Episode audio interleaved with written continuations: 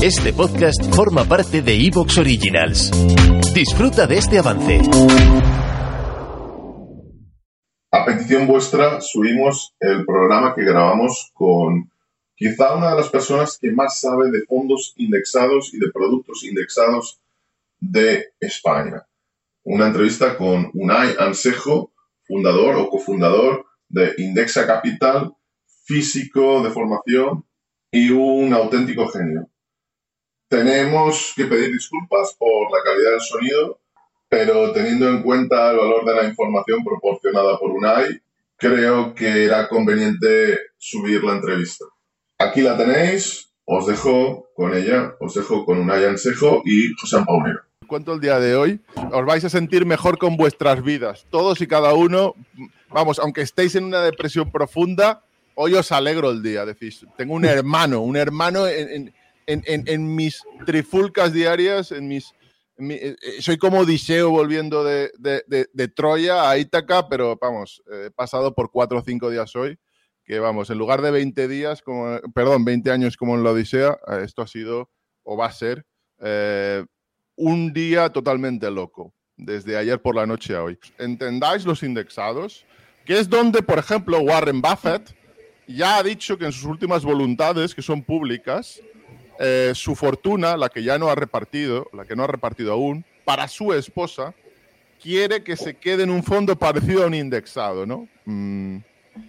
Así que hablaremos especialmente hoy de una variedad de productos, centrándonos en los indexados y centrándonos en eh, cómo conocer este tipo de servicio, producto, para que de verdad tengáis más opciones que simplemente un cero patatero, un negativo o lo que os quiera vender alguien que en teoría debería saber más que vosotros, pero bueno, eh, eso, eso yo ahí lo dudaría. Bueno, eh, un honor, un honor eh, como he dicho anteriormente fuera de antena, un honor tener hoy a Unai Asenjo de, Indexa Capital. ¿Cómo estás, Unai? Hola, Jovi. Nada, muchísimas gracias a vosotros por, por la invitación y encantado de charlar aquí con, con Josean y contigo sobre fondos indexados y sobre lo que quieran los oyentes. Y bueno, eh, Joséan, que no te había saludado. ¿Cómo estás, Joséan? Buenas tardes a todos.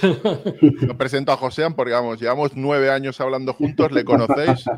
Eh, sí, lo conocéis tanto en economía directa como aquí. Eh, pues bueno, es la verdad que, que, hoy es un lujo, ¿no? Realmente traer, traer a Unai y realmente yo creo que tengo que decirlo, pero la primera vez que oí desde el punto de vista de indexados fue a France a su socio y me acuerdo que estuvimos hablando un buen rato, estuve hablando un buen rato con Franz y me dijo, dice, pero a ver, te estoy explicando esto más o menos, pero el puto crack es Unai Asenjo, tienes que conocer, que es de Bilbao. Y digo, pues hostias, pues no le conozco. Chicos, así que la eh, esto es el silbato del árbitro, la pelota se baja al suelo, doy el toque de salida Unai, te, paso la pelota aquí para que vayas desde el centro del campo al gol tipo Maradona, año 86, mundial contra el que eliminan a Inglaterra. Eh, ¿Qué es un producto indexado? Pues nada, un producto indexado, normalmente se suele hablar de fondos indexados. Entonces, un fondo indexado es un fondo de inversión, que para aquellos que no lo sepan, pues es un vehículo eh, para agregar eh, una multitud de inversores con una política de inversión conjunta. Es decir, pues eh, hay 2.000, 3.000, 5.000 inversores que quieren invertir en acciones de Estados Unidos. Pues se hace un fondo de inversión para invertir en acciones de Estados Unidos. Los fondos indexados son un tipo específico de fondos de inversión cuya política de inversión es muy particular y es seguir a un índice de mercado. En España, el, índice de acciones más conocido es el IBEX 35, que son las 35 mayores compañías cotizadas de España, pero hay muchísimos índices eh, en cada zona geográfica de acciones, pero también de bonos. Entonces, los fondos indexados son precisamente esto. Es un fondo de inversión que agrupa a muchos inversores para seguir un índice de mercado. ¿Cómo lo siguen? Es decir, eh, apostando por, por ejemplo, por ejemplo, pregunto yo, sin saber nada. Eh, si se indexa el IBEX, lo que hace es comprar ponderadamente cada uno de los valores del IBEX. Eh, ¿Es así como funciona? Es así, tal cual. Eh, el IBEX tiene 35 compañías. Em, hay una entidad que es la responsable de decir qué compañías forman ese IBEX 35. se cambia cada cierto tiempo, en el caso del IBEX 35. No invertimos en el IBEX 35 porque es un índice muy, o sea, muy pequeño y muy regional. Pero bueno, eh, hay un órgano, que en este caso es el BME, BME, y decide cada seis meses qué compañías entran y qué compañías salen en el índice. Y los fondos indexados lo que hacen es, una vez que BME dice estos entran y estos salen, pues hacen los ajustes en, la cartera que tuvieran. ¿Y cómo lo replican? Comprando las 35 compañías eh, que son parte de ese, índice. Y la mayoría de los índices son índices que están ponderados por capitalización, se llama, que es que aquellas compañías más grandes pesan más en el índice.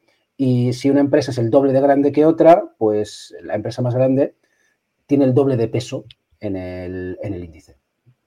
Y eso es lo que hacen los fondos indexados. ¿eh? Revisan cómo está cada índice y compran las acciones que lo forman. Eso es lo más habitual. Luego hay cosas más raritas, ¿eh? pero eso es lo más habitual. Vale, eh, entiendo que aparte del IBEX 35 eh, hay fondos indexados de prácticamente todos los índices más importantes del mundo, pero hay, por ejemplo, relacionados con otros factores que no sean bursátiles. ¿Cuántos indexados importantes hay a nivel mundial? No, sabría decirte el número, lo que te puedo decir es que son muchísimos. Em, entonces, los, más habituales son los fondos o los índices, los fondos indexados sobre índices de acciones.